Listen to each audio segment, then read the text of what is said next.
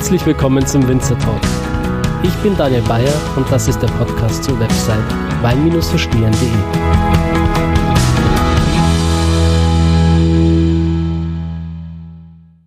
So, hallo liebe Zuhörer, herzlich willkommen zu dieser neuen Folge des Winzer Talks. Ähm, ja, heute haben wir mal wieder eine Spezialfolge. Hier sitzt heute kein Winzer, sondern ein Sommelier, nämlich Maximilian Wilm. Servus Max an dieser Stelle. Servus nach äh, Weiden. In der Oberpfalz. genau. Grüße nach Hamburg. Moin, moin. Ähm, ja, Max, du arbeitest im Kingfelds Kitchen and Wine in, in Hamburg und ähm, bist nicht irgendein Sommelier, sondern der beste Sommelier Deutschlands. Herzlichen Glückwunsch erstmal dazu, auch wenn es schon eine Weile her ist. Vielen, vielen Dank. Ja, aber immer noch amtierend äh, und von daher darf man es, glaube ich, auch noch erwähnen. Genau. Ja, ich habe mir gestern zur Einstimmung auf dieses Podcast-Interview nochmal den Film Somm angeschaut und äh, auch deinen äh, Auftritt bei der Sommelier Trophy 2019 habe ich mir angeschaut. Und äh, ich muss sagen, ich war komplett geflasht, was die Leute alles drauf haben müssen. Also jetzt nicht nur beim Somm, wo es um den Master Sommelier geht, ähm, da können wir dann vielleicht nochmal später drüber sprechen, sondern auch in erster Linie jetzt bei der Sommelier Trophy 2019. Vielleicht starten wir dieses Gespräch. Also ich möchte, um nochmal kurz den Frame über diesen Podcast zu ziehen, grundsätzlich auch mal über den äh, Beruf als Sommelier sprechen. Was versteht man eigentlich unter einem Sommelier? Weil ich glaube, da wird ganz viel missverstanden draußen in der Weinwelt oder auch in der normalen Welt und ähm, auch darüber, was, was man natürlich alles können muss als Sommelier, weil das geht ja, das hört ja nicht auf beim Thema Wein, wo man eigentlich denkt, das Thema Wein ist schon unerschöpflich und ich werde niemals alles über Wein wissen. Nee, da kommen dann noch Zigarren dazu, äh, Gin Tonics, Sake äh, und, und, und. Und da können wir vielleicht überall mal so ein bisschen einsteigen. Aber vielleicht zum Anfang, Maximilian, jetzt habe ich den Faden verloren, was wollte ich nochmal sagen? Was ist ein Sommelier, wolltest du wahrscheinlich ja. Was ist ein Sommelier? Ja, also das ist ähm, tatsächlich die einfachste Übersetzung oder die einzig einfachste Begriffserklärung ist der Weinkellner oder der Kellner, der mit Wein zu tun hat. Das ist eigentlich die ähm, Definition eines Sommeliers, kommt aus dem Französischen.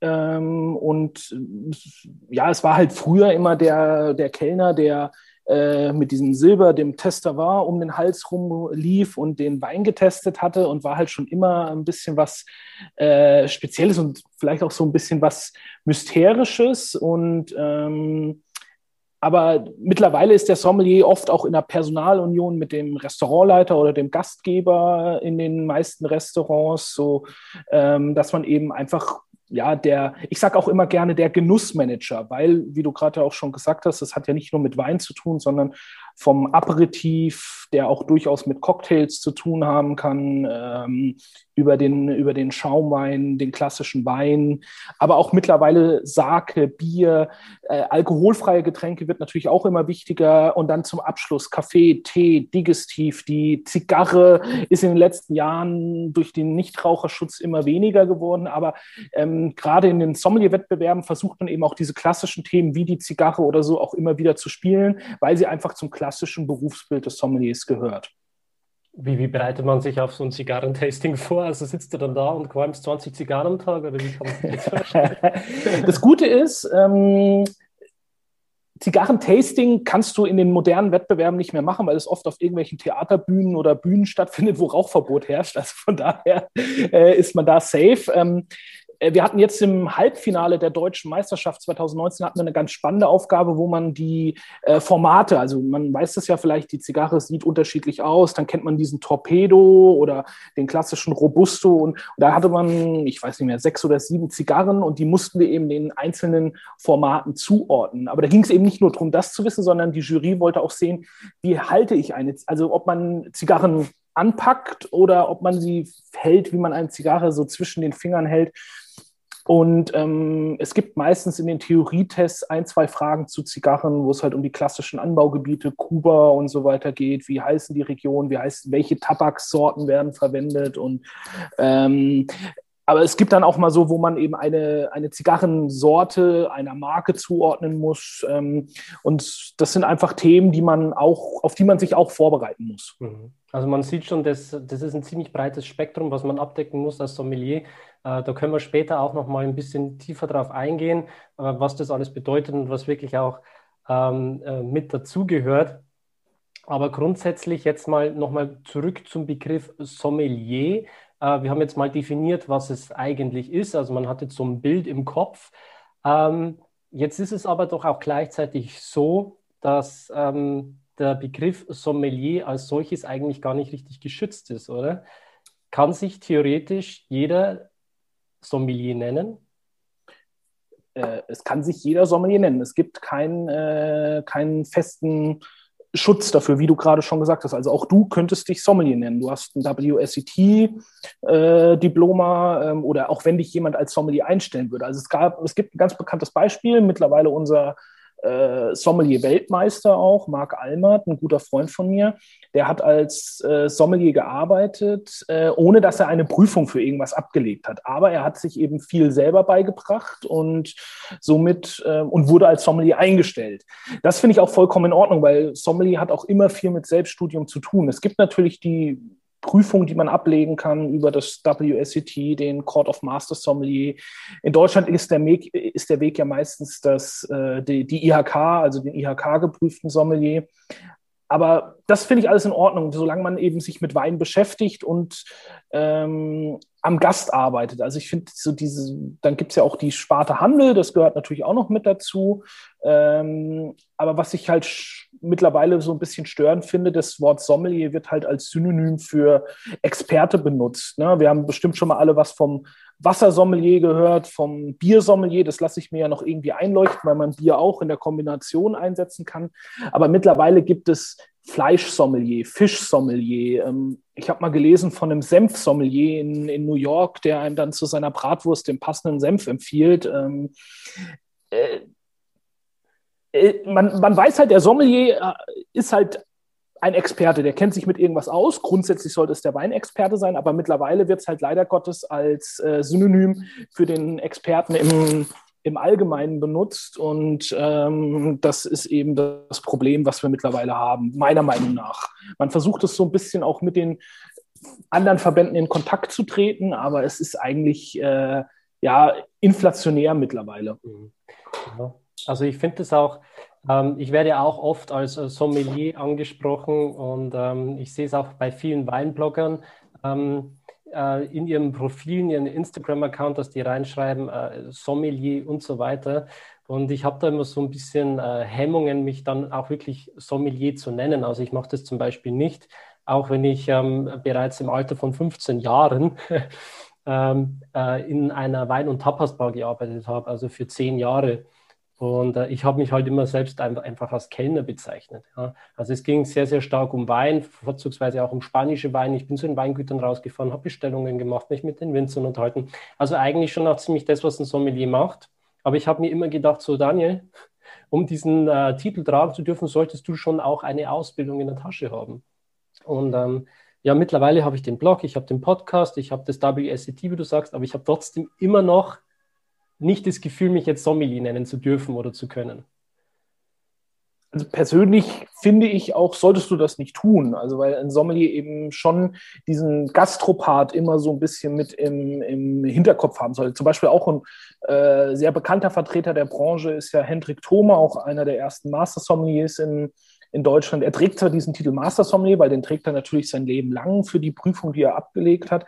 Aber er behauptet von sich mittlerweile, er ist kein Sommelier mehr, sondern er ist jetzt Weinhändler. Und das finde ich einerseits sehr sympathisch, weil er sagt, ich stehe nicht mehr jeden Abend auf dem Floor. Ich, klar mache ich irgendwie auch mal eine Veranstaltung, aber ich bin eben nicht mehr der, der am Tisch den Gast berät und ihm eine gute Zeit verschafft. Und ähm, vielleicht kann man das so auch äh, sagen. Also Sommelier hat schon irgendwie immer was mit Gastronomie auch noch zu tun.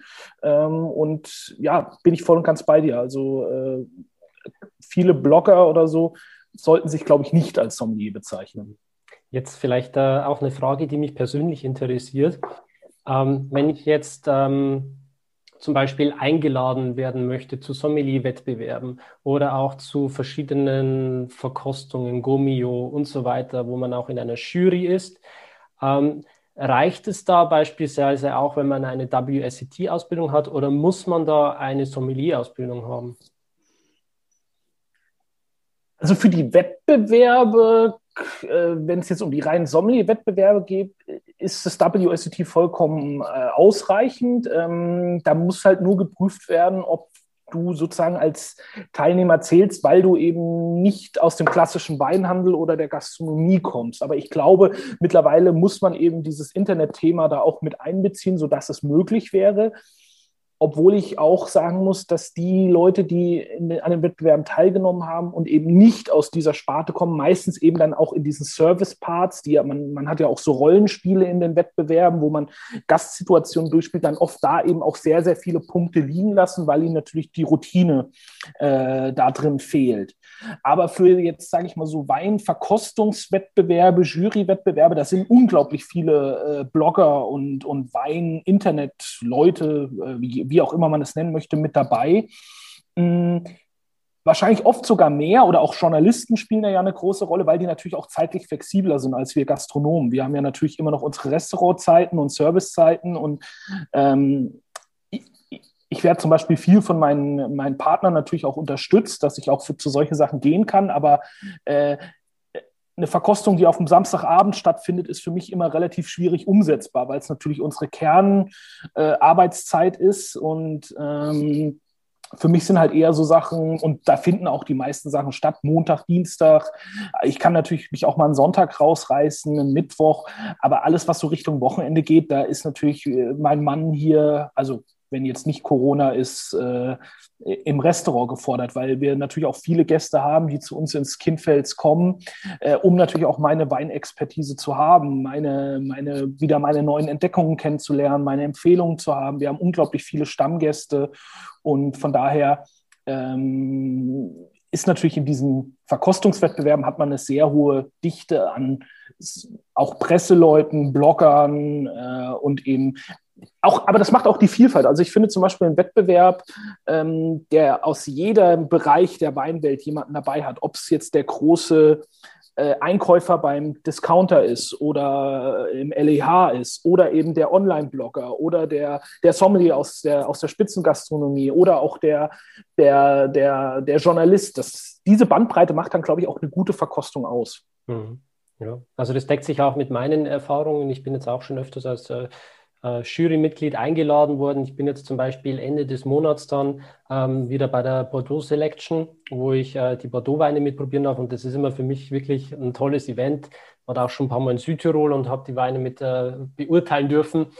Und ähm, da bin ich schon froh, dass ich jetzt nicht äh, mich als Sommelier betiteln muss, sondern dass dann auch die WSET-Ausbildung äh, reicht. Weil ich glaube, Jetzt, wenn es ums Verkosten geht, dann äh, ist es schon so, dass man eigentlich das, äh, das Gleiche lernt, das gleiche Vorgehen oder das, das gleiche Schema. Also man, man bewertet ja beim Wein, ähm, man, man, geht in die Farbe rein, man geht äh, in die Nase, in die Textur, man bewertet äh, Säure, Körper, Alkohol, Niedrig, Mittel, Hoch, Plus, Minus und so weiter. Also ich glaube, da sprechen wir alle dieselbe Sprache.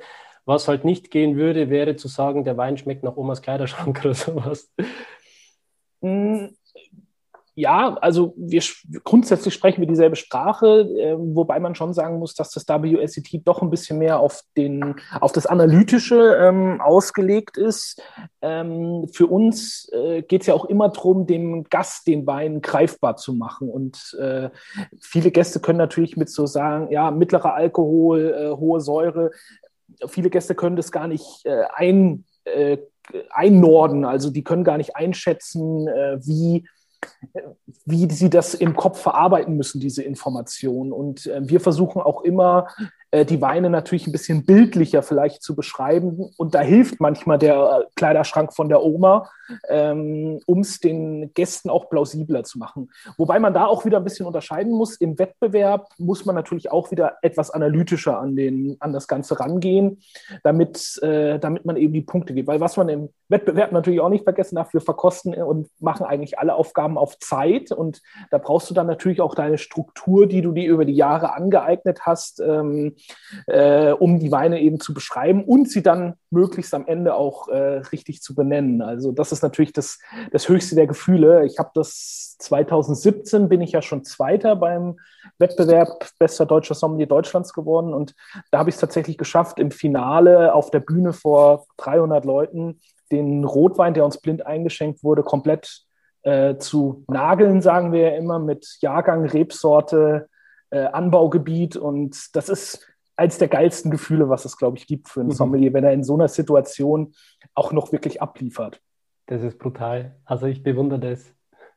Und das ist tatsächlich immer noch eine Geschichte, auf die ich sehr häufig angesprochen wurde, weil es auch so ein bisschen absurd war. Es war tatsächlich ein 2013er Xino Mafro aus äh, Makedonien, also aus Nordgriechenland. Und ähm, den habe ich eben in dem Wettbewerb komplett richtig gehabt. Und äh, ja, das ist äh, immer noch, geht immer noch runter wie Öl, kann man sagen. Also ich finde das sowieso unglaublich krass. Ähm, ich, ich wage jetzt mal zu behaupten, dass ich mich ganz gut auskenne in äh, Deutschland, Österreich, ähm, ein bisschen Italien, ein bisschen Spanien. Aber was man halt dann auch in diesen äh, Prüfungen und diesen Wettbewerben auch immer können muss, ist Außen FF, Nordrhon, Südrhon, Burgund, ähm, irgendwelche Orte in Australien, Südamerika, Neue Welt, Alte Welt wo bekommt ihr diesen ganzen Wein überhaupt her? Ich kann nicht da sitzen und irgendwie jeden Tag fünf Flaschen Burgunder trinken. Das, das kann ich mir gar nicht leisten. da haben wir natürlich den, das große Glück, dass wir in der Gastronomie natürlich jeden Tag, also wenn normales Geschäft ist, äh, jeden Tag natürlich zig Weine aufmachen, zig Weine probieren können. Also ich sag mal, an einem normalen Wochenende öffne ich im Service bestimmt 70, 80 Flaschen äh, du probierst alles. Von manchen Flaschen stelle ich mir wirklich auch das, den Probeschluck nochmal an die Seite, dass ich sie am Abend nochmal in Ruhe verkosten kann. Aber wir haben natürlich auch unsere Trainings. Wir gehen auf Verkostung. Ich, ich suche mir eben auch gezielt Verkostungen aus, die im Moment natürlich viel digital stattfinden, aber auch wenn es vor Ort Ver Veranstaltungen sind, mit denen ich jetzt nicht so viel zu tun habe. Also wenn zum Beispiel, weiß ich nicht, die argentinische Botschaft eine Verkostung macht mit lauter Malbec-Wein, dann gehe ich da natürlich gerne hin, weil es in der Regel Weine sind, mit denen ich in der Praxis wenig zu tun habe. Dafür lasse ich halt vielleicht mal eine, eine Rhein-Hessen-Verkostung aus, mit was ich jeden Tag probieren kann. Ne? Ähm, wenn ich Zeit habe, gehe ich da natürlich auch hin. Aber so differenziert man natürlich. Jetzt mit diesen Online-Proben ist total toll. Also was ich jetzt schon, äh, ich habe eine tolle Carmenia-Probe gehabt, wo ich wirklich zehn verschiedene Carmenias aus, aus Chile dann verkostet habe. Auch eine Rebsorte, mit der man sehr wenig äh, normalerweise in Kontakt kommt. Und so versucht man sich dann natürlich auch Stile einzuprägen. Man kontaktiert aber auch die, die Verbände, also die, die, die Werbepartner, seine Lieferanten natürlich auch. Also ich, ich, man, ich pflege ein sehr gutes Verhältnis zu meinen Lieferanten und ich frage dann halt auch an für die Wettbewerbe, hey, könnt ihr mir ein paar Probeflaschen zur Verfügung stellen? Dann sagen, ja, sucht ihr aus und dann bestelle ich mir natürlich keine Riesling aus, aus Deutschland, weil die probiere ich sehr häufig, sondern ich gucke halt dann mal einen Torrentesch aus Argentinien, drei verschiedene Pinot Noirs aus, aus Neuseeland, dass man einfach dafür auch ein Gefühl kriegt. Und ähm, sich damit eben auch beschäftigt. Und das ist das, äh, man muss eben die Augen offen halten, man muss sehr viel lesen. Ich habe, ich kriege am Tag, weiß ich nicht, wahrscheinlich zehn Newsletter von allen möglichen Weinseiten aus der ganzen Welt, von Weinkritikern, Tim Atkin, Chances Robinson, äh, dass man einfach immer up to date bleibt. Ich habe dann so Excel-Listen, wo ich mir immer aktuelle Informationen auch eintrage. Also jetzt zum Beispiel gestern ist Stephen Spurrier gestorben, einer der größten äh, Weinverkoster, der auch dieses berühmte Judgment of Paris Tasting Tasting organisiert hat, 1976, der landet dann sofort in meiner Liste. Also natürlich kenne ich ihn sowieso, aber jetzt steht er eben auch auf der Liste verstorbene Weinpersönlichkeiten, ähm, weil das ist auch so eine klassische Wettbewerbsfrage. Ähm, so wer, welcher, da würde jetzt zum Beispiel, kann ich mir wunderbar vorstellen, die nächste, der nächste Wettbewerb ist meine Europameisterschaft im November. Und da könnte, da könnte dann ein Bild von Stephen Spurrier sein und sagen, äh, welche Weinpersönlichkeit ist das und ähm, was hat sie berühmt gemacht und wann ist sie gestorben? Also das wäre jetzt so eine typische Wettbewerbsfrage. Und so bleibt man immer eben up to date. Oder äh, wenn eine neue irgendwo eine neue Appellation zugelassen wird. Also in, in den USA passiert es ja kann man fast sagen, monatlich, dass irgendwie eine neue AVA auf den Markt kommt. Ähm, oder Italien, also meine, meine damalige Schulleiterin hat äh, in der Sommelier-Schule hat gesagt, du weißt nie, wenn du früh aufwachst, ob die italienischen DOCs noch die gleichen sind, wie, wie du abends ins Bett gegangen bist, weil äh, es gibt einfach unglaublich viele und, ähm, und das landet dann eben immer in diesen Excel-Dateien ähm, oder wenn irgendein, irgendein Weingut verkauft wird, irgendwas Namhaftes. Jetzt zum Beispiel Letzte Woche hat sich LVMH 50 Prozent von Armand Priac, äh, von diesem Luxus-Champagner von, ach, wie heißt der, eine Rapper, keine Ahnung, gesichert. Und ja, genau, Jay-Z gesichert und äh, sowas landet dann eben in, in meinen Excel-Dateien und die bete ich dann halt auch vor den Wettbewerben, versuche ich die dann natürlich auch auswendig zu lernen.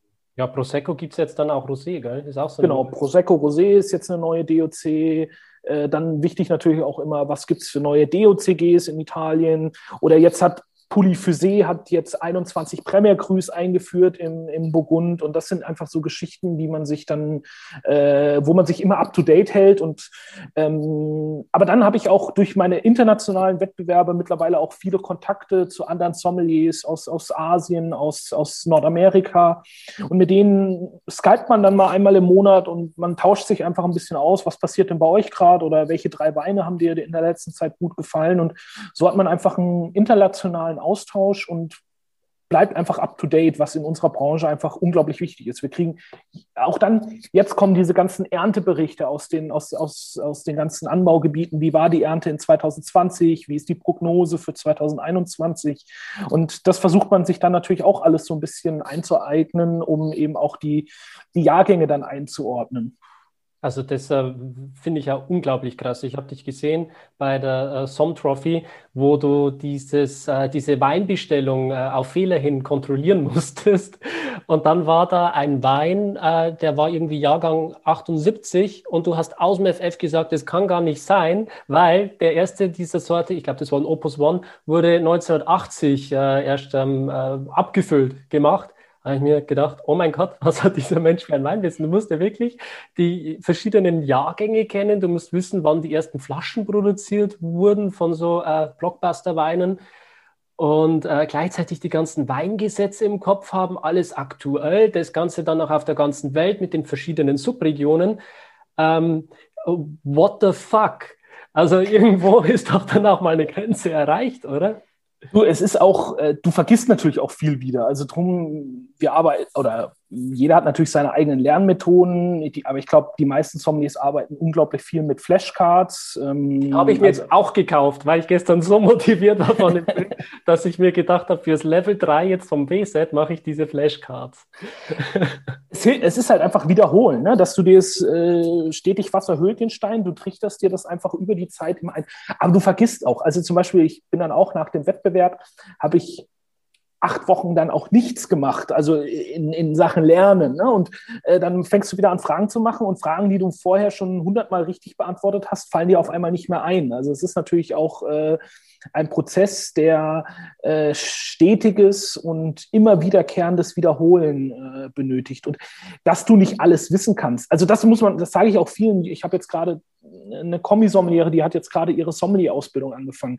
Die, die stürzt sich dort immer richtig rein und ähm, lernt dann irgendwie am Tag sechs Stunden und dann sage ich, das bringt dir überhaupt nichts. Erstens kannst du deinen Kopf überhaupt nicht verarbeiten. Mach lieber eine Stunde, dann machst du vier Stunden was anderes, Wäsche waschen, spazieren gehen, dann machst du die nächste halbe Stunde, weil der, der, ähm, der, der Kopf kann das alles gar nicht, es bringt dir überhaupt nichts viel in kurzer Zeit reinzuhämmern, sondern so ein, so ein Lernprozess auf so einen Wettbewerb oder auf eine Prüfung ist, ist ein Langstreckenlauf. Also, und man muss sich davon verabschieden, dass man alles wissen kann. Also du musst auch Mut zur Lücke machen. Und dann helfen natürlich solche Sachen. Ähm, du musst ja immer, du musst dich so ein bisschen ähm, hineinversetzen in ein, wer schreibt diese Prüfung? Und naja, was kann er fragen? Und da sind natürlich aktuelle Sachen immer am plausibelsten. Ne? Ähm, also welche neuen Appellationen gibt es? Oder jetzt zum Beispiel auch, äh, wie heißen die sechs neuen Rebsorten, die im Bordeaux zugelassen werden? Das sind so,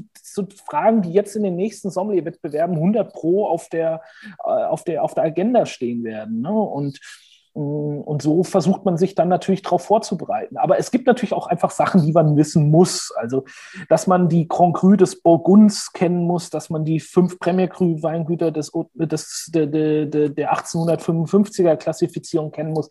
Das, das ist das Einmaleins, sage ich mal. Ne? Und alles andere ähm, ist dann on top. Und natürlich hat jeder auch seine Stärken und seine Schwächen. Ähm, ich kenne mich zum Beispiel relativ gut in, in, in der neuen Welt aus, in Südafrika, in den USA. Aber ich sage ganz klar, Südamerika und Australien ist ein riesengroßes Problem bei mir, weil es auch Weine sind, die mich selten anmachen, mit denen ich selten arbeite und die bei mir auch auf der Restaurantkarte keine große Rolle spielen. Und von daher fehlt mir natürlich auch da der tägliche Kontakt. Aber Jetzt weiß ich zum Beispiel auch, ich muss mich mit Südafrika nicht groß intensiv beschäftigen, weil es wirklich eins meiner absoluten Steckenpferde ist. Aber die Zeit kann ich dann halt in, nach Südamerika investieren für meine Vorbereitung. Und so muss man das auch wirklich analytisch angehen.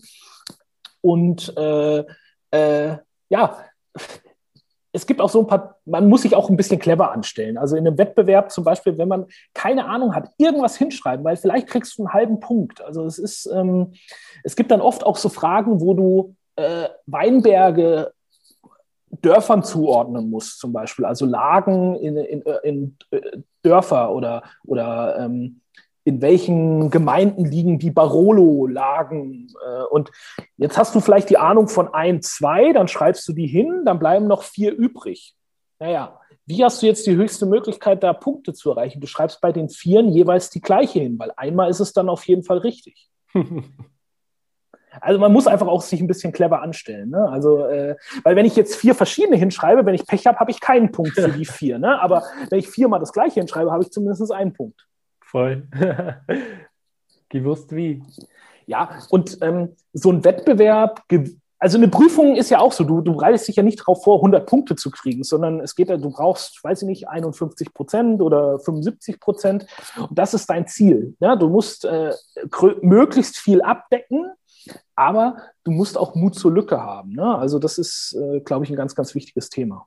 Jetzt interessiert mich eine Sache, und zwar, kann man natürlich diese ganzen Prüfungen, äh, IHK, Sommelier, WSET und so weiter, man kann diese ganzen Prüfungen machen, weil man sagt, A, ich interessiere mich für Wein, ich will mich selbst fortbilden, ich will was darüber lernen, ich will es besser verstehen.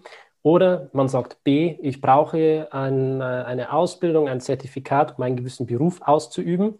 Und dann gibt es Kategorie C, zu der ich dich jetzt auch zähle. Das sind ähm, Menschen, die sich äh, äh, Wettbewerben aussetzen, die wirklich ans Maximum gehen, ähm, das sehr, sehr auch äh, extrem und fordernd ist. Und mich würde mal interessieren, ähm, äh, was dazu geführt hat, dass du entschieden hast, du, du stellst dich jetzt diesen Wettbewerben, du willst bester Sommelier Deutschlands werden, bester Sommelier Europas. Was hat das in dir ausgelöst und wo soll die Reise dann noch hingehen? Was ist dein Ziel? Also es hat ich war anfangs meiner Karriere, also ich habe meine Sommelierprüfung 2010 gemacht. Ähm, da ging es wirklich darum, halt diesen Grundstein zu legen für eine Sommelier-Karriere, weil ich mir war relativ schnell klar in der Gastronomie, dass ich ähm, dass man sich spezialisieren muss. Also ich hatte nie den Wunsch, irgendwie Hoteldirektor oder irgendwie sowas zu werden, sondern für mich war klar, ich will im Restaurant arbeiten. Deshalb habe ich zum Beispiel auch Restaurantfachmann und nicht Hotelfachmann gelernt, ähm, weil ich einfach Spaß daran hatte. Ich habe mit 14 ein Praktikum gemacht und bin dann auch direkt hängen geblieben in, in, in der Gastronomie. Und ähm, aber mir, mir war es dann halt relativ schnell klar, um auch ein bisschen Kohle zu verdienen und ein bisschen Karriere zu machen, muss man sich eben spezialisieren. Sommelier, wie ich es ja eingangs auch schon gesagt habe, oft dann auch in Personalunion mit Restaurantleiter. Das war so die erste Idee. Und anfangs war ich überhaupt gar kein Fan von Wettbewerben. Ich fand das irgendwie immer so, ja, teilweise auch unnützes Wissen, was dann irgendwie abgefragt wird, was so im, im, im, im, Restaurant überhaupt nicht angewendet werden kann. Aber dann bin ich eben nach Hamburg gekommen und bin in eine sehr aktive Sommelier-Szene gekommen, äh, wo wir auch wirklich eine auch immer noch eine ganz coole Community sind, wo man sich regelmäßig zu Verkostungen trifft. Und dann ging es eben auch los mit, äh, dass ein, zwei Leute sich dafür Wettbewerbe angemeldet haben. Und da habe ich gedacht, komm, ich mache die Vorbereitung mal mit und dann gucke ich mir das einfach mal an und ähm, wie das so läuft. Und es hat mir wirklich Spaß gemacht. Also und es hat mir auch Spaß gemacht, mich eben intensiver wieder mit Bereichen zu beschäftigen. Und mir ging es einfach auch darum, mich nicht jetzt auszuruhen. Ich war Sommelier in einem Zwei-Sterne-Restaurant, hatte eine gute Position, aber irgendwie dann auch diese persönliche Motivation, sich doch wieder auch weiterzuentwickeln. Das war dann eigentlich der größte Anstoß, mich für diese ähm, Sommelier-Meisterschaften oder Sommelier-Wettbewerbe anzumelden.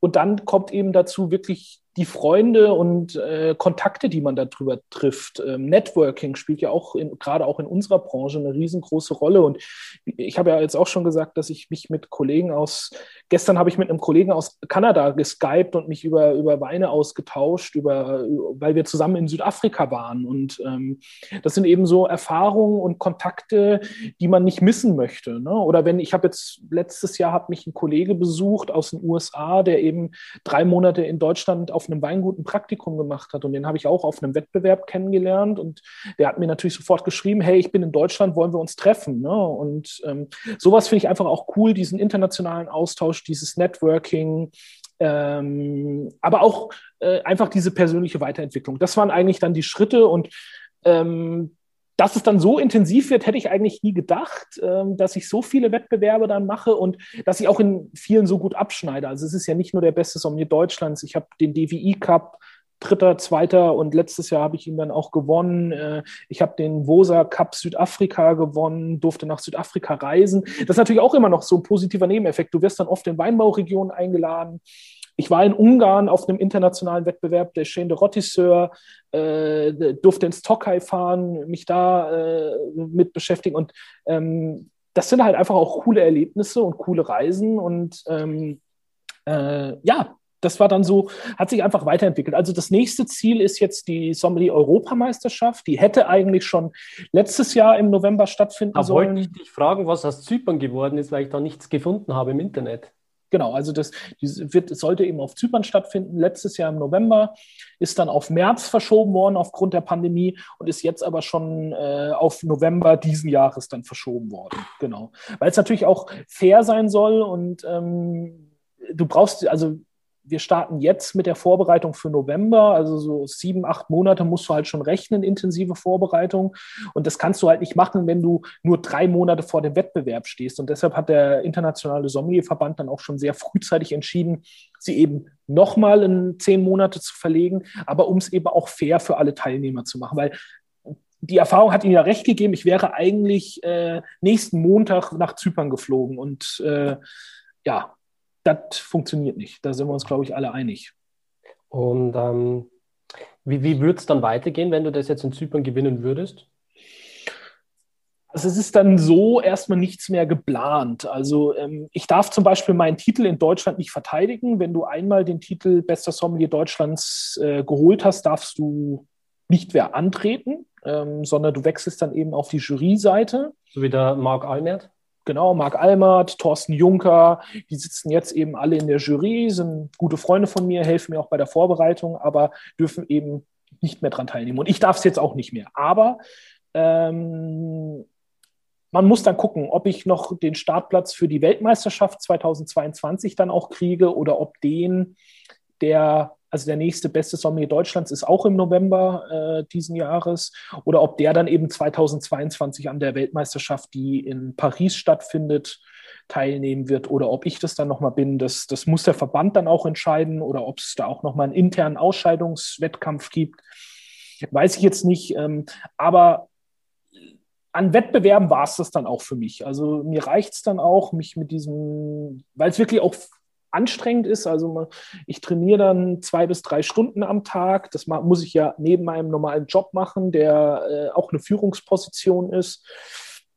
Wo man ja auch nach, in der Regel nicht nach acht Stunden nach Hause geht. Ähm, äh, und auch meine Frau sagt, es reicht dann irgendwann mal. Jetzt kommen dann andere Sachen, Familienplanung und so weiter, die dann einfach den höheren Stellenwert einnehmen. Und, aber es gibt eben andere Sachen dann. Ne? Ich werde jetzt aufgrund der Titel natürlich auch zu Verkostungen eingeladen, zu Wettbewerben, um dort in der Jury zu sitzen. Und es sind dann eben eher die Aufgaben, die dann in Zukunft, äh, glaube ich, auf mich zukommen. Und äh, was mir aber auch wichtig ist, ähm, ich will meine Mitarbeiter und ähm, auch vielen Kollegen hier vielleicht in Hamburg, ich bin ja auch Regionalsprecher der Sommelier Union Nord, ähm, auch hier den Kollegen dann zur Seite stehen, um die vielleicht auch auf Wettbewerbe vorzubereiten und meine Erfahrungen dann eben auch zu teilen und äh, weiterzugeben. Und eben eher den Schritt in den Trainer- und äh, Jury-Part zu übernehmen, als weiter als Kandidat daran teilzunehmen. Welchen, welchen Wettbewerb würdest du jetzt so einen äh, Wettbewerbsanfänger, wie jetzt zum Beispiel mir empfehlen, der zwar Gastroerfahrung hat, aber jetzt hauptsächlich so äh, sich mit WSET fortbildet? Also ganz toller Wettbewerb ist da der DWI Cup vom Deutschen Weininstitut. Der findet, glaube ich, alle zwei Jahre im Moment statt. Der nächste ist nächstes Jahr im Januar. Ähm, das ist auch ein Wettbewerb, der sich eben rein auf deutschen Wein konzentriert. Von daher musst du halt auch nicht die komplette Bandbreite abdecken. Äh, toller Wettbewerb, tolle Preise tatsächlich auch, was ja äh, gibt tatsächlich auch ein bisschen Kohle zu gewinnen, was jetzt bei vielen Wettbewerben auch nicht äh, unbedingt der Fall ist. Ähm, aber es macht wirklich auch Spaß. Es ist ein sehr tastinglastiger Wettbewerb äh, mit aber auch viel Theorie. Ähm, das ist ein guter Einstiegswettbewerb. Dann gibt es den ähm, Meininger Nachwuchs-Sommelier-Wettbewerb, der ist aber, ich glaube, ohne dir nahe treten zu wollen, da bist du, glaube ich, ein, zwei Jahre zu alt schon für. Oh. Ähm, da gibt es eben auch eine Alterszulassung. Äh, ähm, das gleiche trifft auf den Wettbewerb der Chaîne de Rotisseur. Die haben auch so einen Junior-Sommelier. Den haben auch alle, die in den letzten Jahren bester Sommelier Deutschlands geworden sind, haben diesen Wettbewerb auch gewonnen. Also sowohl meine Person als auch Thorsten Juncker, Marc Almert. Ähm, sie haben alle eben auch diesen Chaîne de Rotisseur-Wettbewerb gewonnen, weil er eben oft so der erste Schritt ist in diese Wettbewerbswelt. Äh, Aber dann natürlich auch ähm, jetzt im Moment finden einige Wettbewerbe online statt. Ich habe jetzt gerade an einem Sake-Tasting, Food-Pairing-Wettbewerb auch teilgenommen. Auch so ein Thema. Mit Sake beschäftige ich mich relativ wenig, aber dann gab es eben diese Möglichkeit, an diesem Wettbewerb teilzunehmen. Und so hat man wieder den Anreiz, sich mit einem Thema intensiver zu beschäftigen. Und das habe ich dann eben getan und habe es da jetzt nicht ins Finale geschafft, aber habe ich auch nicht erwartet. Aber es ging für mich einfach darum, auch wieder sich ein bisschen mit, mit einem Thema zu beschäftigen, wo man sonst nicht so viele Berührungspunkte hat. Mhm. Ja, Sake ist auch äh, eine ziemlich große Nummer momentan in der ganzen äh, Szene, oder? Ist das was, was momentan so ein bisschen hyped oder? Also international hypt das schon ohne Ende seit einigen Jahren. Also in, ob du nach äh, London, New York oder so guckst, da ist Sake ein riesengroßes Thema und nimmt dort vielleicht einen Stellenwert ein, wie es in Deutschland das Bier einnimmt. Das hat aber vielleicht auch einfach kulturelle Gründe. Ähm, in Deutschland gibt es ein paar Restaurants, die das sehr, sehr gut können. Also äh, und ein paar Kollegen. Ich denke jetzt an Julia Bleitlinger zum Beispiel bei Christian Bau, der ja sowieso eine sehr asiatisch basierte Küche hat, wo das dann oft eben auch sehr gut dazu passt. Ähm, mir persönlich, ich komme nicht so richtig in Bezug mit Sake, weil es auch nicht unbedingt meinen Geschmack trifft, aber ich weiß halt, dass ich mich für die Wettbewerbe damit beschaffen, äh, beschäftigen muss. Also wir hatten es auch bei der deutschen Meisterschaft, gab es dann wieder eine Aufgabe mit Sake, wo wir ähm, fünf Sake in schwarzen Gläsern eingeschenkt bekommen haben und äh, die dann auch den Stilen zuordnen mussten, ohne dass du halt was siehst und nur über den Geschmack. Und das war schon eine Aufgabe. Ich glaube, wenn man sich das Video anguckt auf der Seite der Sommelier Union, wir waren alle Finalteilnehmer, waren doch sehr überrascht von der Aufgabe und haben es dann mehr oder weniger gut gelöst. Ähm, aber auch da ist es eben wichtig, was ich vorhin schon mal gesagt habe, du musst was sagen. Das Schlimmste wäre jetzt, sich hinzustellen im Finale zu sagen, ja, ich habe keine Ahnung. Es sind fünf Sake, du musst fünf Stile zuordnen. Einfach irgendwas sagen. Vielleicht hast du ja Glück. Ne? Voll, voll. Ja, jetzt habe ich eine Frage für dich, die auch aus der Community kommt. Ich habe bei Instagram gefragt, äh, was die Leute gerne äh, über dich wissen wollen, was sie auch erfahren wollen. Und eine sehr, sehr häufig gestellte Frage war beispielsweise, wie bereitest du dich auf so einen Wettkampf vor? Weil, ähm, Beispiel, ähm, um Veilchen in einem Wein erkennen zu können, musst du Veilchen gerochen haben. Oder es gibt ja auch ganz abstruse äh, Sachen, die man vielleicht ähm, in einem Wein erkennen sollte, aber jetzt äh, so im, äh, im, täglichen Leben gar nicht den praktischen Bezug dazu hat. Also ähm, gehst du dann explizit hin, zum Beispiel auf so einen Wochenmarkt und kaufst dir auch ein paar äh, Kräuter, Früchte, Blumen, um da reinzukommen, oder arbeitest du zum Beispiel jetzt nur mit Wein? Nee, also das ist ganz, ganz wichtig. Man muss sich Vergleichsproben, so möchte ich es jetzt mal nennen, holen. Und der Wochenmarkt ist das beste Beispiel. Also ich, du musst es ja nicht unbedingt kaufen. Du kannst ja auch zum Florist, zum Blumenhändler hingehen und sagen, darf ich mal an deinen Geranien und an deinen Veilchen riechen? Ne? Ähm, da hat in der Regel keiner was dagegen. Problematisch wird es natürlich mit Schmecken. Den Apfel musst du schon kaufen, damit du weißt, wie er schmeckt. Ne? Ähm, aber dann gehst du halt mal zum Apfelhändler. Also wir hier in Hamburg haben natürlich auch das alte Land gegenüber und holst dir mal zehn verschiedene Apfelsorten, schneidest die auf, presst die äh, und beschäftigst dich damit. Und das rate ich aber auch jedem, der seine Sommelier-Ausbildung zu. Das ist auch ein schönes äh, Tool, wenn man mal Freunde zu Besuch hat und wie so eine Art kleine Weinprobe machen will. Einfach mal so äh, ein Apfel, eine Limette, das in einem kleinen Schüsselchen mit Alufolie, die Alufolie durchstechen und dann einfach so ein bisschen dran riechen lassen, wie so ein kleines Spiel am Abend, während man so ein bisschen was schnabuliert und ein bisschen Wein dazu trinkt, finde ich auch für Privatleute einfach mal, äh, man täuscht sich. Also man, wenn man sieht, weiß man es natürlich sofort, aber wenn man nur durchs Riechen einen Geruch zuordnen muss, das ist absolute Trainingssache und so. Ähm, auch in der Somni-Ausbildung, ich habe viel Geld meiner meines damals wenigen Gehalts für natürlich Weine, aber eben auch für Produkte ausgegeben, Obst, Gemüse, um mich damit zu beschäftigen. Und das mache ich jetzt natürlich auch immer wieder. Aber auch hier im Restaurant habe ich jetzt natürlich die Möglichkeit, wenn da mal ein Apfel geschnitten wird, riechst du mal wieder dran. Ähm, aber du musst einfach mit offener Nase und mit offenen Augen durch die ganze Welt gehen und an Sachen riechen. Du musst auch mal an einem Stein lecken damit du weißt, wie das, äh, wie das schmeckt. Damit du, äh, du musst auch mal die Nase in so einen feuchten Waldboden reinhalten, damit du das im Wein eben wiedererkennst. Und ähm, das ist wichtig für den Weinanfänger, aber auch für den Vollprofi und auch für den Laien. Äh, nur so kannst du Aromen wiedererkennen. Und ähm, auch mal wirklich wo ich absolut von an, abraten möchte, sind diese Riechfläschchen, diese Riechsets, die es da auch teilweise für wirklich viel Geld zu kaufen gibt. Das sind in der Regel synthetische Stoffe, die im Wein niemals so riechen, wie sie in diesen Riechfläschchen äh, äh, kommen. Also ich weiß, dass die auch immer mal jemand Geschenke kriegt von Freunden oder so. Ich habe das auch am Anfang, meine Mutter hat mir das mal geschenkt, ich habe es direkt weggeschmissen, weil es einfach es riecht nicht so, wie es tatsächlich riecht. Riecht, riecht ja künstlich dann wahrscheinlich. Genau. Aber wenn du jetzt mal so ein Beispiel, was glaube ich jedem irgendwie geläufig ist oder jedem, der schon mal ein bisschen Wein getrunken hat, wenn du so einen neuseeländischen Sauvignon Blanc jetzt nimmst aus Marlborough, ähm, so diese Stachelbeere und grüne Paprika, Limette, das ist, das ist ein Wein, der, glaube ich, zum Anfang sehr, sehr gut geeignet ist, äh, um, dieses, um das zu trainieren, weil er eben sehr deutlich ist von seinen Aromen.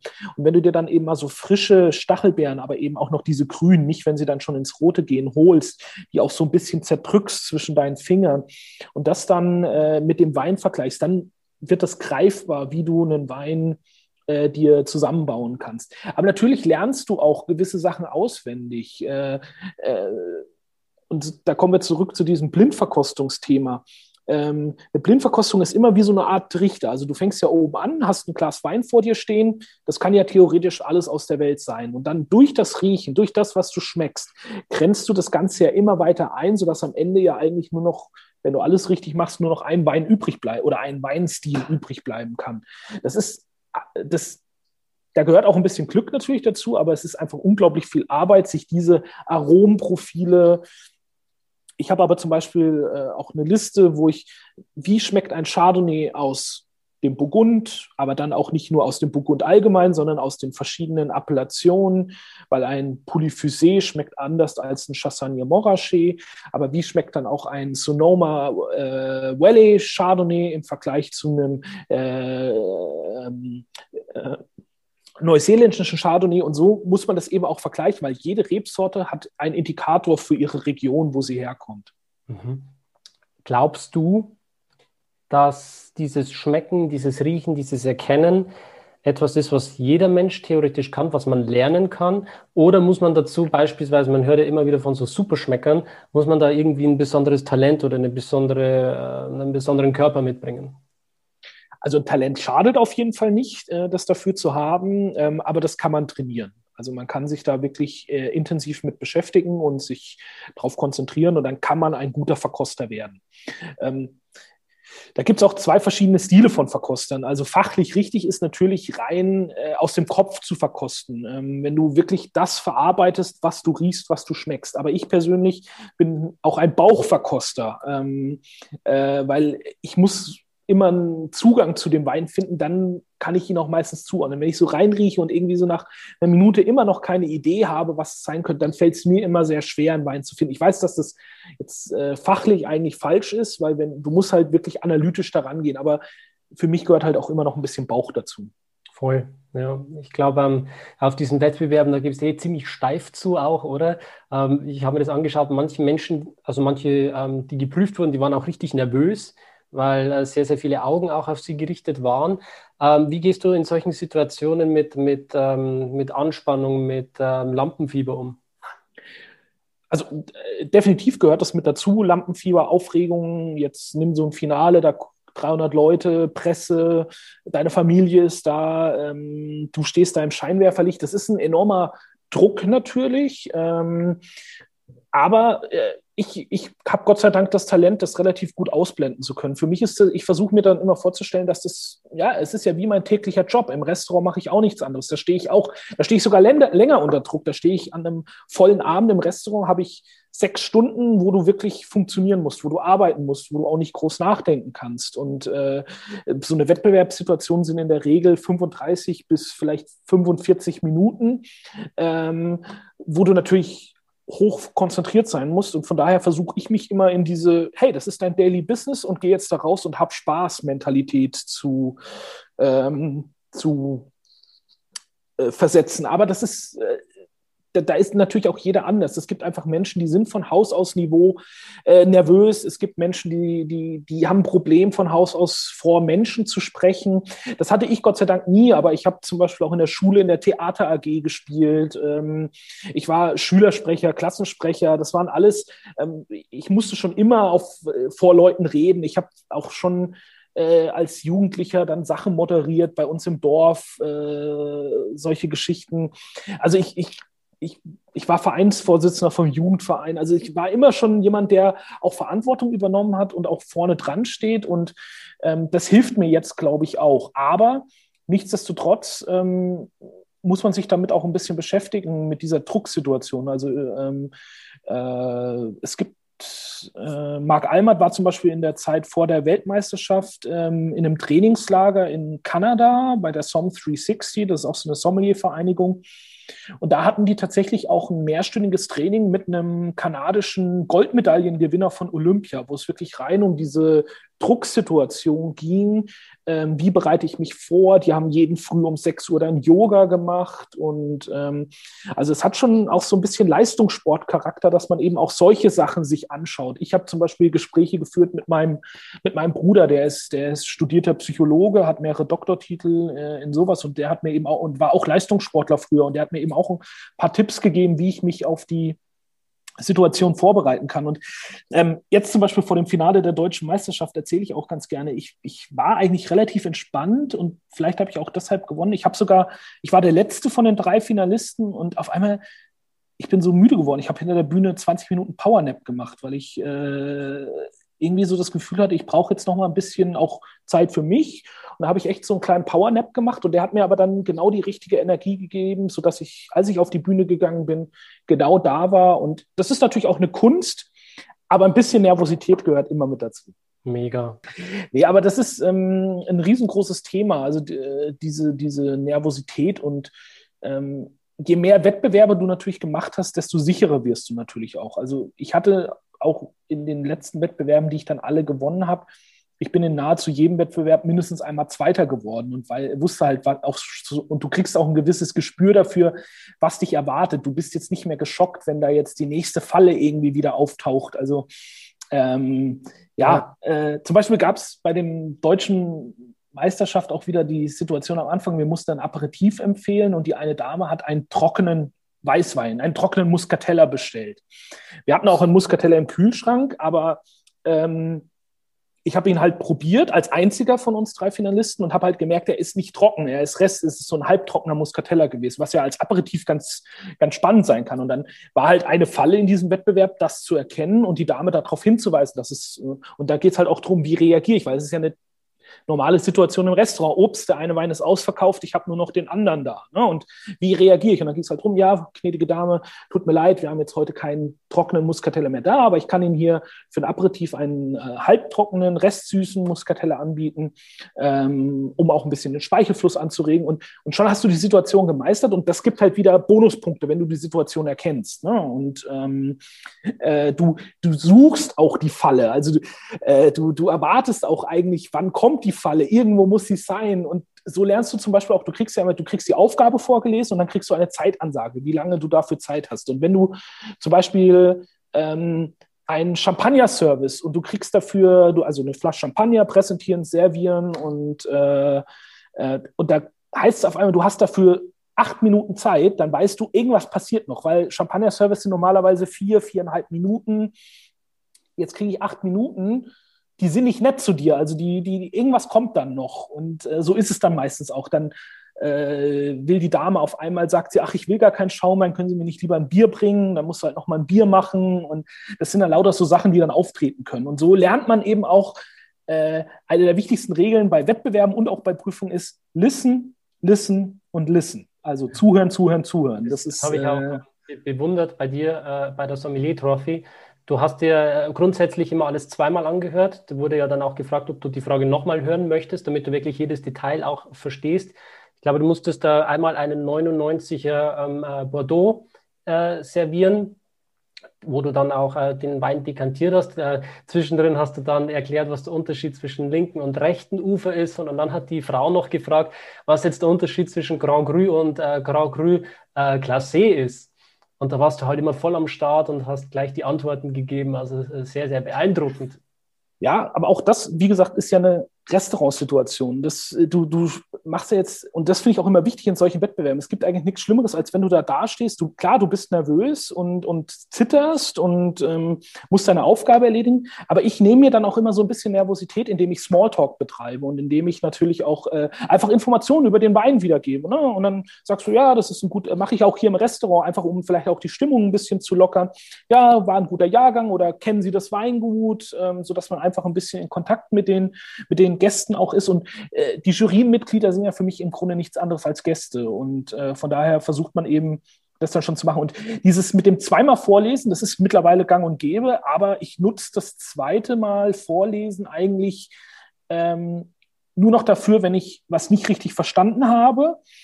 Aber eigentlich nutze ich die Zeit eher schon, ich gucke mir meinen Mise en place an, ich gucke mir die ganze Restaurantsituation an, was kann ich noch erwarten. Also ich, ich nutze diese, diese 20 Sekunden, die ich dann nochmal extra habe, okay, deine Aufgabe ist jetzt Rotwein dekantieren, du brauchst das, das, das, ist das alles da? Okay, da hinten steht alles. Mhm. Okay, da sind die Gäste, so rum muss ich laufen, hier ist der Geridor. Okay, Time und dann geht's los. Und äh, also du nutzt diese Zeit eigentlich, äh, du nutzt diese zusätzlichen 20, 30 Sekunden, um dich nochmal besser auf die Aufgabe vorzubereiten. Aber natürlich kannst du, wenn du jetzt vielleicht den Jahrgang oder den Wein nicht richtig verstanden hast, da nochmal genauer zuhören, um natürlich ähm, da auch besser zuzuhören. Also ähm, da hatten wir zum Beispiel äh, im 2017er Finale war es so, äh, da wurde eben ein Rotwein verlangt, auch beim Dekantieren.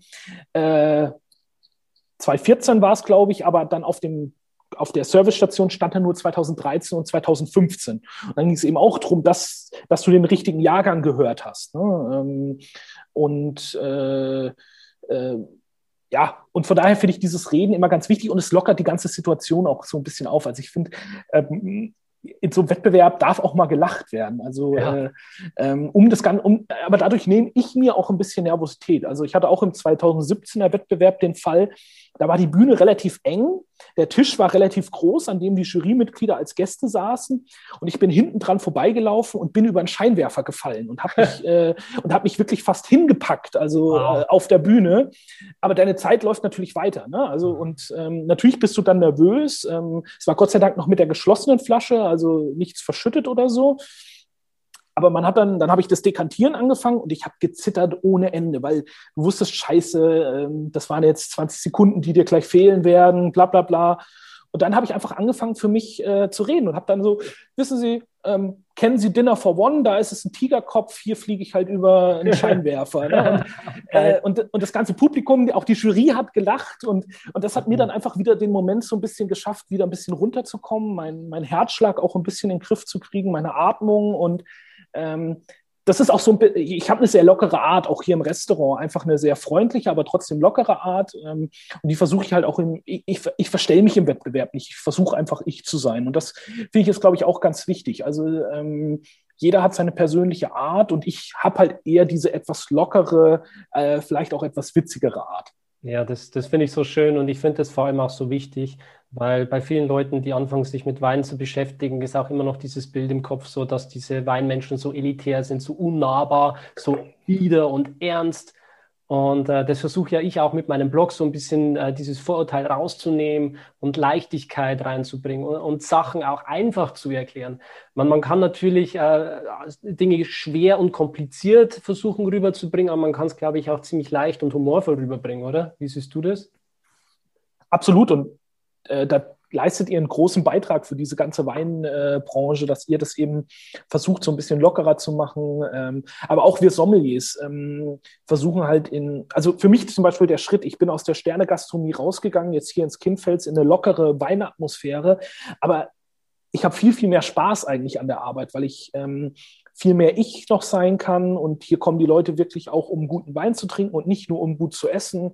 Und ähm, man darf Wein Wein wird oft viel zu verkappt gesehen. Und äh, ja, es hat immer noch diesen etwas elitären, angestaubten, äh, dieses angestaubte Image. Und da muss sich einiges äh, ändern auf jeden Fall. Und tut, es ändert sich ja Gott sei Dank schon sehr viel. Und es trinken viel, viel mehr junge Menschen Wein. Ähm, das muss man einfach auch sagen. Also das hat sich in den letzten fünf bis zehn Jahren wirklich ganz, ganz extrem verändert, dass auch wirklich schon die 18-Jährigen anfangen, sich mit Wein auch nicht nur Wirkungstrinken, sondern auch ähm, mit, mit, mit dem Thema Wein ein bisschen zu beschäftigen. Und natürlich trägt da Instagram und so auch dazu bei und die Zunft der, der Blogger und so weiter. Aber das ist alles zusammen ein, ein richtiger Weg auf jeden Fall. Auf jeden Fall, ja. Und ich versuche das auch, wenn ich Texte für die Presse oder so schreibe, das auch immer so einfach wie möglich zu halten und ähm, auch an einfachen Beispielen den Leuten, die versuchen, die Weine zu erklären. Voll, ja, das ist so wichtig. Und ich glaube, ja ich finde es zum Beispiel auch, äh, Wein hat viel mit Emotionen zu tun. Also selbst der Winzer steckt ja schon viel Emotion da rein, aber auch ich kann einen Wein besser über Emotionen verkaufen, wenn ich halt erzählen kann, wie ich mit dem Winzer in dem Weinberg stand und äh, da kann ich dem Gast den Weinberg ein bisschen beschreiben, was den Wein vielleicht auch so besonders macht. Es interessiert den Gast auch viel, viel mehr, als ob der Wein jetzt 12,5 Alkohol hat, 3,8 Gramm Säure und ähm, weil der Gast kann diese Information überhaupt nicht verarbeiten. Das ist immer so in so Weinproben, wenn dann irgendeiner reinruft, ja, und wie viel Restzucker hat der jetzt? Sag ich, weiß ich nicht. Interessiert mir auch nicht. Stört der Restzucker? Nein, stört er nicht. Gut, dann brauchen wir ja auch nicht drüber reden. Also so vor fünf Jahren kam immer die Frage, was hat der Wein für einen pH-Wert? Selbst ich kann nicht einordnen, was der pH-Wert jetzt für, für einen Einfluss letztendlich hat. Ne? Also, ähm, oder auch, ich werde oft von Gästen, gerade auch älteren Klientel, gefragt, ja, und was hat der Wein jetzt für einen Alkohol, den Sie mir gerade empfehlen? Sag ich, muss ich nachschauen, weiß ich jetzt ehrlicherweise nicht. Ne? Und, ja, Sie müssen auch wissen, was der Wein für Alkohol hat. Sag ich, ich kann Ihnen sagen, dass er Alkohol hat. Wie viel ähm, äh, finden wir raus? Ich hole die Flasche und wir gucken zusammen drauf.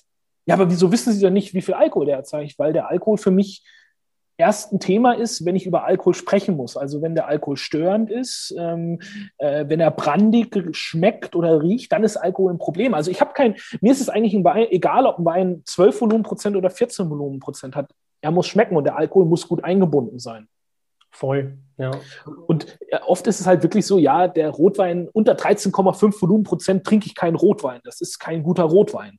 Oder auch mit der Farbe. Also ich habe das immer noch oft, wenn ich Spätburgunder einschenke oder so, ne, dann sagen die Leute, entschuldigen Sie, ich möchte einen Rotwein trinken.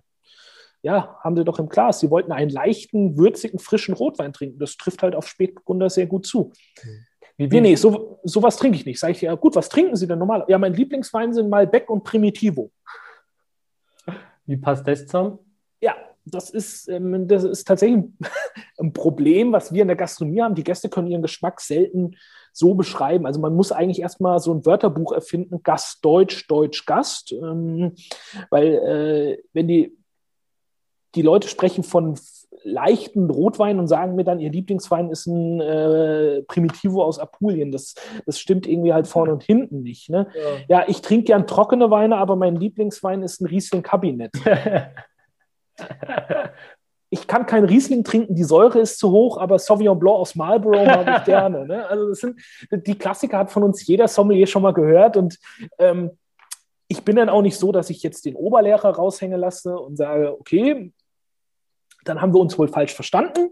Dann bringe ich Ihnen mal was, was Ihrem Geschmack trifft. Ne? Und dann äh, versucht man halt, ähm, den Gast trotzdem happy zu machen. Aber ähm, man muss da wirklich äh, auch den Gast manchmal ein bisschen an die Hand nehmen und ihm vielleicht mal zeigen, ja.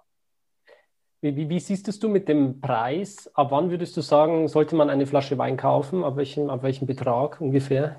Ab wann kriegt man gute Sachen? Also ich sag mal, wenn man jetzt über den Lebensmittel, also LEH über den klassischen spricht, da geht es so ab 9, 10 Euro geht es ungefähr los. Äh, drunter wird es wirklich schwierig. Ab Hof entspricht es dann im Preis von so ab 5,50, 6 Euro sowas. Da fängt, das ist so die Gutsweinlinie bei den meisten Weingütern. Da hat man wirklich schon ordentliche Sachen. Alles, was drunter geht, ist qualitativ äh, bedenklich, würde ich sagen, weil man muss ja immer Margen abziehen für Flaschen, Händlermarge, Transport. Ähm, man fragt sich dann halt, wie kann ein Wein aus Australien 3,50 Euro kosten oder sowas. Ne? Das, äh, das, das, kann halt eigentlich nicht funktionieren, es sei denn, das Produkt kostet halt nur 10 Cent oder so. Ne? Also ähm, da muss man das schon ein bisschen hinterfragen. Im Restaurant, sage ich mal, äh, mit einer vernünftigen Kalkulation geht es so ab 20 Euro dann los. Also bei uns jetzt im Restaurant kostet der günstigste Wein 23 Euro. Ich habe äh, einige Weine, also so, ich, wir haben insgesamt 400 Weine. Ich habe so 10, 15 Weine, die äh, unter 30 Euro liegen. Das ist Einstiegssegment, da darfst du jetzt nicht die riesengroßen Erwartungen dran stellen, aber es sind gute, leckere Weine, hinter denen ich auch stehe. Aber jede 10 Euro wären dann natürlich qualitativ wirklich äh, große Schritte. Mhm. Also 10 Euro LEH findet man wirklich vernünftige Sachen. Ähm, oder auch in, in, in einem Weinhandel geht so ab 10 Euro, findet man, glaube ich, schon ganz, ganz ordentliche Geschichten.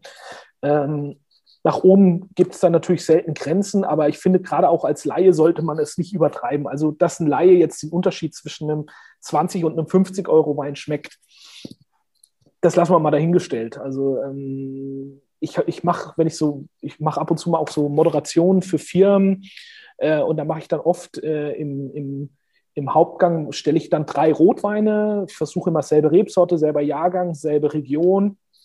Und eine ist wirklich aus dem LEH oder aus dem Discounter, eine ist mittleres Preissegment und je nachdem, was die Firma dann für ein Budget hat, gibt es auch äh, einen Topwein. Also ich habe es mal mit einer Firma gemacht, da gab es dann einen Wein für 100 Euro, einen Wein für 20 Euro und einen Wein für 4 Euro. Die Leute wussten nur die drei Preisspannen. Die wussten selbe Rebsorte, selbes Jahr, selbe Region. Und sie sollten dann für sich entscheiden, welcher Wein ist welcher. Und tatsächlich, den mittleren hatten fast alle, aber fast alle haben den teuersten und den günstigsten Wein verdreht. Wow, okay. Und es waren halt keine Weinkenner, das, da waren auch etliche Biertrinker und so dabei, aber es waren 140 Leute und ich glaube, um die 120 haben die beiden Weine vertauscht gehabt, weil sie sagen, okay, der teure Wein, der hat mir nicht geschmeckt, weil er, ich glaube, den meisten auch zu komplex war, zu, sie konnten den Wein überhaupt nicht fassen, aber der günstige Wein, der war halt gemacht auf Frucht, da war Vanille, das war so ein, so eine, der, hol, der holte einen halt ab, ne? aber du hast, äh, als Kenner hast du halt sofort geschmeckt, okay, der ist kurz, der hat nicht viel Tiefgang, ähm, aber die Leute waren, oh ja, der schmeckt mir, das muss der teure Wein sein. Weil viele natürlich denken, das, was schmeckt, ist teuer. Mhm. Und der, der günstigste oder der, der den sie zum günstigsten gemacht haben, der aber der teuerste war, da war für viele eben, glaube ich, das Problem, dass sie diese, diese, diese Qualität nicht schmecken konnten. Und deshalb macht es am Anfang auch nicht Sinn, direkt oben einzusteigen, sondern ich muss mich da halt auch rantrinken. Ähm, Wein trinken ist, ist, ist, äh, ist Entwicklungssache. Also du kannst nicht nur, du, wenn du oben anfängst, bist du halt auch von Anfang an versaut. Ne? Also du kannst, halt, du kannst halt auch nicht mehr, du kannst keinen Schritt mehr zurück machen. Und von daher muss mit meinem Onkel. ja, von daher muss man sich da rantasten. Ja, ich bin da, also bei mir ging es damals los mit Rioja. Das waren so die ersten Weine, äh, die er mir gegeben hat. Immer Tempranillo, alles aus Spanien. Und so hat meine Reise damals angefangen. Und ähm, ich konnte zum Beispiel nie an so, an so äh, äh äh, Billigweine ran. Also konnte ich nicht. Ich fand diese Essignote und alles, was da rauskam, immer so unglaublich widerlich, so furchtbar. und da wurde ich schon äh, mit 15, 16 Jahren, wurde ich da schon richtig versaut. War ja bei mir auch so. Ich habe mit 16 meine Ausbildung angefangen, wo du ja dann auch schon immer wieder mit Wein in Kontakt kommst und der Schritt zurück, der funktioniert einfach nicht mehr. Ich habe das, aber ich habe jetzt auch für mich entschieden, ähm, ich muss dann auch keinen Wein trinken. Also man hat es ja, wenn man irgendwo eingeladen ist, auf Geburtstag, auf einer Hochzeit, keine Ahnung, und da gibt es irgendeine, ja, wirklich gesagt, Plörre, weil das halt der Hauswein des, des Restaurants oder so ist, dann trinke ich halt Bier an dem Abend oder, oder auch mal nix. Also habe ich auch kein Problem mit. Also ich muss nicht Wein trinken, damit ich Wein trinke. Ähm, oder wenn wir in ein Restaurant gehen und ich sehe, dass die Weinkarte aus drei offenen Weinen besteht, dann gibt es halt heute Abend Bier. Also ist dann halt einfach so. Also bevor ich schlechten Wein trinke, trinke ich lieber keinen Wein. Auf jeden Fall. Darauf stoße ich an mit dir. ja, mittags um zwölf stoßen wir jetzt mal noch nicht mit Wein an. Ne? ja, Max, jetzt quatschen wir schon fast eine, Stunde. Ich glaube, es ist äh, ein sehr äh, interessantes Gespräch geworden. Wir haben ja gesagt, wir, wir schauen uns auch so ein bisschen an, wo uns dieses Gespräch so hintreibt und äh, haben auch mit dem Begriff Sommelier ziemlich weit aufgeräumt, ein paar Sachen geklärt, was auch einen guten Sommelier ausmacht, ähm, wer sich Sommelier nennen darf und so weiter. Ich bin mir ziemlich sicher, dass äh, für jeden Zuhörer ein bisschen was dabei war, wo ihn interessiert hat. Ähm, wenn jetzt die Zuhörer noch ein paar Fragen vielleicht auch an dich persönlich haben, ähm, äh, ist es möglich, kann man dich erreichen und wenn ja, wo? Auf jeden Fall. Also ähm, natürlich am besten, wenn es wieder geht, vorbeikommen hier bei uns im Kindfels und sich von mir einen einschenken lassen oder auch zwei. Das ist äh, wirklich ähm, natürlich das Einfachste, aber gerne äh, über Instagram bin ich natürlich auch, äh, Will Maximilian ähm, oder über unsere Restaurantseite bin ich auf jeden Fall äh, immer erreichbar. Super. Dann äh, sage ich vielen herzlichen Dank für dieses Gespräch und äh, ich hoffe, wir sehen uns mal wieder. Oder ich komme mal nach Hamburg und äh, lass mir von dir einen einschenken. Auf jeden Fall, ich bestehe darauf. Alright, tschüss. Ja, mach's gut, danke, ciao.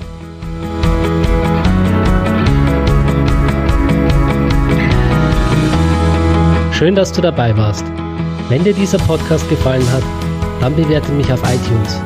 Wenn du Fragen hast oder mehr Informationen zum Thema Wein suchst, dann schau auf meiner Website wein-verstehen.de vorbei. Bis zum nächsten Mal.